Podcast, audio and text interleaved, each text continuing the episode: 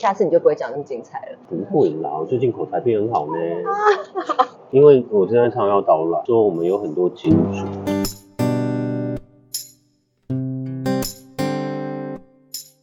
安，你好，我是安，欢迎收听本集节目。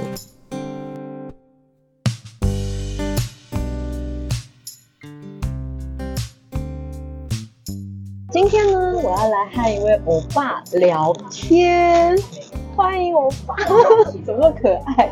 大家好，但是为了要保护欧巴的身份，神秘的身份，嗯我们今天不会公布欧巴的名字，也不会说他在工作的场域，对吧？嗯虽然我觉得欧巴工作的场域应该是对于很多人来说是非常向往跟非常有吸引力的地方。请问你在哪里工作？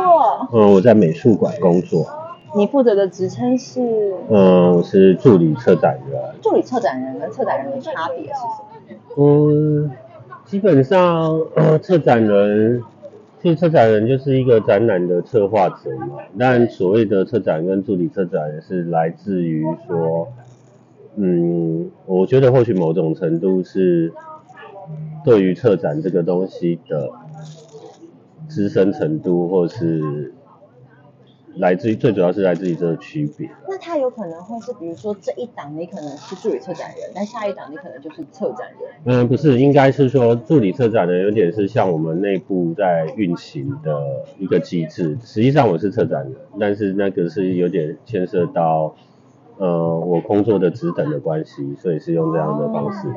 对，但其实回到展览这个概念，策展人就是一个策展人。当然呢，如果呃，这更细谑的说，有所谓的机构策展人跟独立策展人这两件事。嗯，对，所以像我们在美术馆的策展，原则上都是属于一个机构内的策展人。嗯，哦，对，所以所谓的助理策展人，应该可以把它理解为像一种职称的概念。嗯嘿，对，我今天刚参观完欧巴，这是我帮你负责的，你协助的一档展览，对吧？嗯，其实那一档跟我都没有关系。我们因为你的面子来看展览。但是那我我我推荐是因为我觉得那是一档非常优秀的展览。总之呢，就是我今天刚看完了一档展览，然后我对于策展人的工作非常有兴趣，很想要知道他们的一整天都在干嘛，所以就临时约了我爸来和我吃饭聊天，然后完全没有跟他说我要问他什么问题，因为我自己也没想好，然后我们就 来聊聊关于策展人的一天，或者是一个策展人的一整天的行程都会在干嘛。是这这这这这这这跟展览的每个阶段好像行程就会不一样。啊，那但是嗯。基本上，一档展览从零到完成，它需要经过多少阶段？嗯，一档展览当然是一开始有个主题的设定嘛，嗯，是，当然这个展览主题不一定是自己决定的，有可能是我们馆方这边的决定的一个展览方向。但是既然就是一一档展览的话，首先可能就是要对你这一个展览对象的背景作品要有一个深入的了解。你们通常会怎么做功课啊？会去嗯，比方我今天接的一个艺术家的展览，那我可能就会去收集他全部的作品，呃，然后甚至把呃根据现有的资料，然后去整理出他的年表或是他的大事记，然后开始对他的艺术发展整个发展过程做一个概括的分析，嗯，然后接下来就是可能要去跟艺术家沟通，就是挑选作品这件事。嗯，因为一档展览毕竟最重要还是说来自于作品的选件。对，嗯，有可能这档艺术家我可能要呈现的是他一个比较完整的，从他年轻到老的一个过程。或许是我会把他年轻到老的作品都是全部截取，嗯，对，这种我们一般会称为回顾展。但也有一种状态会是研究展，例如说会认为这艺术家最重要，或是的他在艺术发展上最重要的点在哪里？那就是特别去截取这部分的作品，拿出来做说明。所以大概首先就是要先确立好这两个部分，对，然后这当然这中间就会开始历经无数跟艺术家沟通的过程。对，因为可能我们站在策展人的立场，对于展品的挑选跟艺术家想要展出的有可能是不一致的。嗯，所以在处在一个整体展览效果的情况下，所以馆方必须要跟艺术家就展览的内容开始并进行讨论跟沟通。对，那如果策展人很想要这个方向，但是艺术家觉得我我不想，通常会这个问题呢，就是斑斑血泪啊。例如你遇到过，你遇到过最难沟通的状况是嗯印象很深刻的，不能说印象很深刻啊，但很血泪。但是有一些艺术家，他可能他也经历过很多展览，但是他对于展览的概念跟我们机构策展人对于展览的概念不见得是一致的。所以像我们可能是一个展场，我们觉得它的容量的作品是有限的。嗯嗯，对，因为我们可能会去考虑说，哦，一个墙面，可能我们会留一些空白，让你的在整个观赏展览的时候，不会一直你的视觉可以获得舒缓。嗯我们可能会在墙留下一些空隙，就是让我们的眼睛有一个呼吸的空间。但是有一些，眼睛有一个呼吸的空间。对啊，因为你塞了太多作品，有时候眼睛一直看也是会疲劳的。我每次觉得展场的隔间怎么隔那些，真的都很神奇。嗯，对啊，那是很神奇的是，你看到的大部分墙都是假的。那都是那个隔隔起来的，哇、嗯到底要怎么隔才可以隔成？我们就活动的啊组成活动隔可是那个。想象的那个空间，那个设计感很强哎，每一档都可以这样子。其实像我们会有一些展场设计来帮我们完成的、嗯嗯，就是嗯，你像展场设计是，诶，它可能就是有点像平面设计的概念啊。对你会给他一个，可能你会给他一个感觉，就是我想要怎样怎样的，然后展场设计就会去执行。那可能你也可以跟展场设计讨论说，诶，我有多少作品量，然后怎么怎么做这样。对，所以这样就会有展场设计，所以展场设计就会来协助策展完成这件事啊。当然还有很多其他的东西啊，例如说像文宣啊，然后 D N 啊，然后活动。可是因为一个专业的美术馆，它是有四个功能的，就是展示、典藏、教育、推广，教育跟推广，所以会有其他部门来处理，例如说。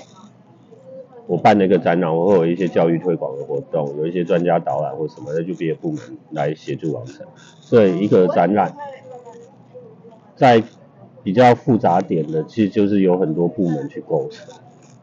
嗯，但它它也可以像画廊那么简单呐、嗯但是基本上在美术馆的展览，因为美术馆有美术馆的使命跟功能，所以它不会是就是想象像画挂上去，这样就没事了。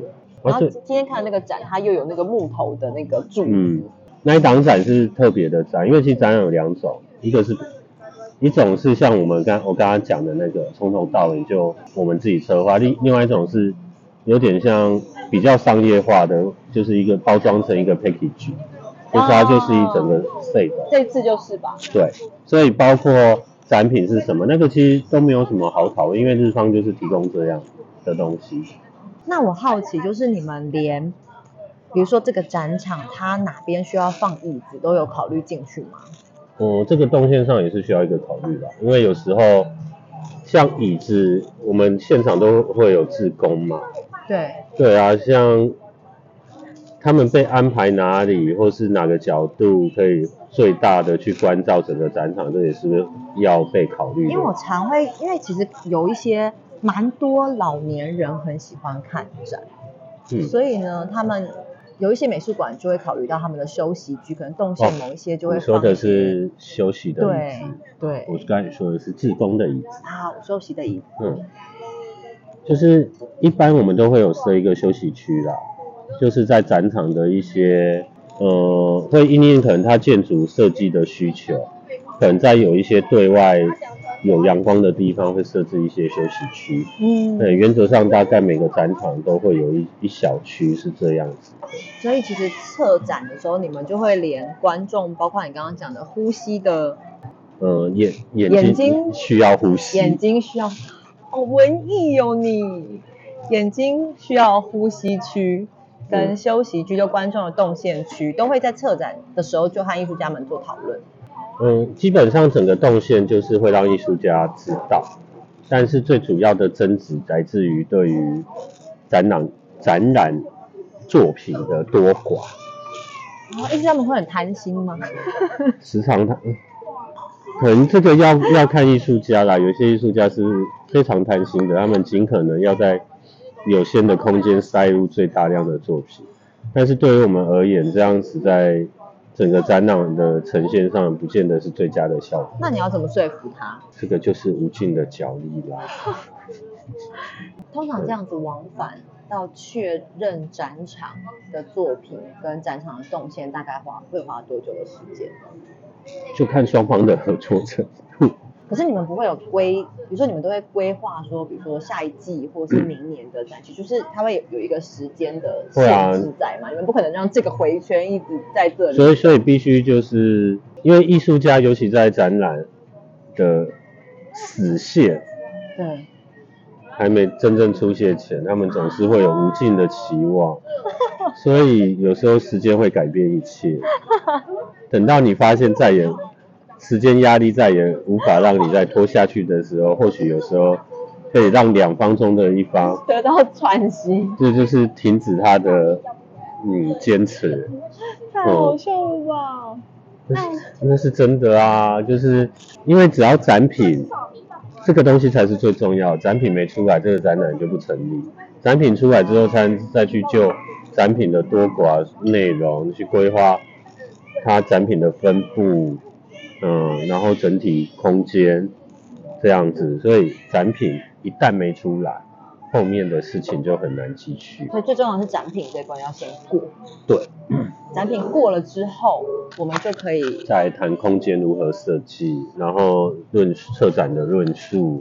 那都是策展人要做的吗？我每次都一直觉得展场就是比如说墙壁上会有一两嗯，句话，那件事情也是你们决定的，就是你们去他或许是去写的。他或许是艺术家写的，也或或许是策展人写的，但是基本上我们所有的展览不是只有把画挂上去，对，像这些展墙的文字也是经过讨论而得出来的，呃，甚至说在我们机构策展人这边，这些东西也可能要经过你的主管或是馆长的审阅之后，大家共同有一个共识，它才会被呈现出来。因为我光看，比如说以今天的展览来说，你们要消化多少的作品，跟甚至还有影像哎，嗯。然，后还有文字，对，这个时间之长，之就你们事前要做的功课，嗯，就是这个不一定，就看艺术家的资料量多寡。或许有一些，如果像知名的艺术家，其实、嗯、他的相关资料已经很丰富了。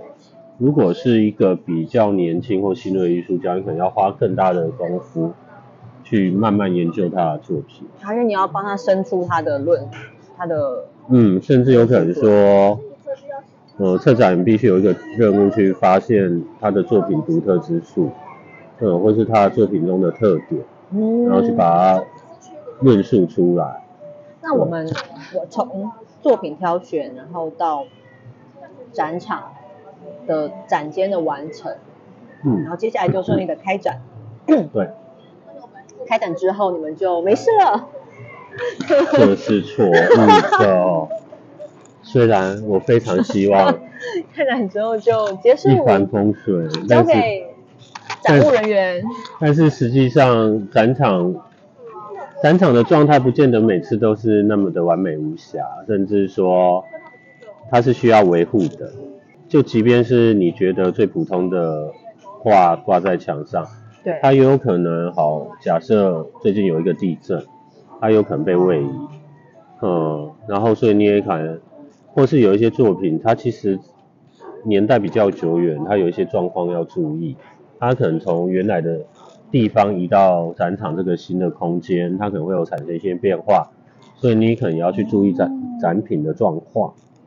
嗯，然后甚至说还有各种的突发事件啊，例如说像观众会不会说哦好奇去摸啊，破坏掉那张那件作品？